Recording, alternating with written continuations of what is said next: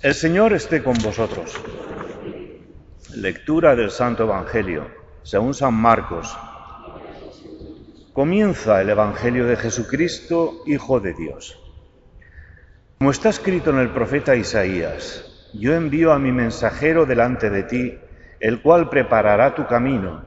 Voz del que grita en el desierto, preparad el camino del Señor, enderezad sus senderos. Se presentó Juan en el desierto bautizando y predicando un bautismo de conversión para el perdón de los pecados. Acudía él toda la región de Judea y toda la gente de Jerusalén. Él los bautizaba en el río Jordán y confesaban sus pecados. Juan iba vestido de piel de camello, con una correa de cuero a la cintura, y se alimentaba de saltamontes y miel silvestre. Y proclamaba, Detrás de mí viene el que es más fuerte que yo, y no merezco agacharme para desatarle la correa de sus sandalias. Yo os he bautizado con agua, pero Él os bautizará con Espíritu Santo. Palabra del Señor. Sentaros un momentito.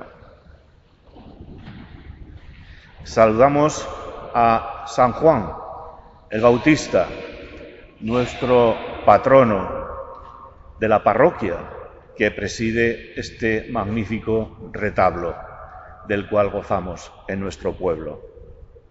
Juan el Bautista aparece pues en mitad del Adviento y no nos abandonará hasta después de Navidad cuando celebremos el bautismo de Jesús. Para comprender bien este pasaje que leemos hoy quizás hay que tener en cuenta dos cosas que a primera vista no parecen significativas. Primero, que Juan el Bautista tuvo muchos adeptos. Incluso en las primeras comunidades cristianas había los que eran de Juan y los que eran de Jesús. Recordamos que incluso algunos de los discípulos de, de Jesucristo provenían de Juan, como era Andrés y el Juan, el de los cebedeos. Juan el Bautista, pues, tuvo sus seguidores y en las primeras comunidades se, se nota quizás cierta rivalidad entre los seguidores de uno y de otro. San Marcos, recordando seguramente a Jesús en su paso por el Jordán, recuerda que Juan el Bautista dice este pasaje que leemos al final del, pasaje de hoy. Detrás de mí viene el que es más fuerte que yo y no merezco agacharme para desatarle la correa de sus sandalias. Es decir, Él es el primero, Jesucristo es el primero. Yo no soy el líder, yo no soy el Mesías, es Jesucristo. Pero también hay otro detalle también importante que quizás nosotros en nuestra cultura no captamos, pero los que escuchaban el Evangelio de San Marcos y los contemporáneos de las primeras comunidades sabían muy bien lo que significa la ley del levirato. ¿Qué es esto? En el antiguo Israel, cuando moría una mujer casada se le moría el marido y se quedaba viuda sin hijos, había esta ley del levirato que obligaba a uno de los hermanos del difunto o a un pariente próximo a casarse con esa mujer y a darle descendencia. Y esa descendencia llevaría el primer hijo, si es que lo sabía, el nombre del difunto, para que así quedase su nombre en la historia de Israel. Una ley que la vemos aparecer a lo largo de la Biblia, por ejemplo, con el matrimonio de Boz y Ruth.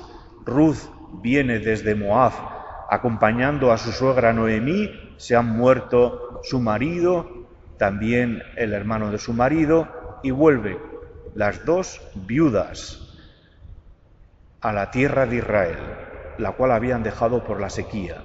Y ahí se encuentran con Booz, un pariente que poseía unas fincas y que coge como esposa a Ruth, siguiendo esta ley del levirato. Y en esta ley del levirato había unas tradiciones, que era coger la sandalia del difunto, la mujer cogía la sandalia del difunto y se la daba al nuevo marido o al novio que iba a tener. Si el novio se eh, negaba a cumplir con la ley del, del levirato, la mujer le pegaba con la sandalia en la cara. En fin, tradiciones que nos están diciendo aquí algo importante. Juan no se ve ni digno de ser el amigo del novio, que le quita la sandalia para ocupar su puesto. No, no. La sandalia le, le corresponde al auténtico novio que es Jesús, Jesucristo, el Mesías, que viene a desposar al pueblo de Israel a la humanidad. Jesús es el novio que viene como Mesías, pues. Todas estas cosas, bueno, están ahí en el texto y no son solo curiosidades, sino que nos están diciendo lo que pretende, que es que Juan el Bautista nos dirige la mirada hacia Jesús, que es el verdadero Salvador del mundo.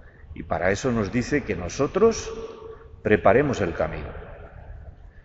Aquí se está hablando, por supuesto, de preparar un camino interior, espiritual, un camino que hará el Espíritu Santo con nuestra ayuda en nosotros. ¿Y en qué consiste preparar el camino? Pues cuando esperamos a alguien que queremos, pues en aumentar el deseo de estar con el Señor, de conocerle y de tenerle en nuestra vida. Eso es preparar el camino. Preparo el camino, preparo mi casa, preparo pues todo lo que haga falta para esperar al novio o a la novia o al pariente o al hijo que va a venir estas navidades a visitarme. Y estoy preparándolo y gozando ya en mi corazón.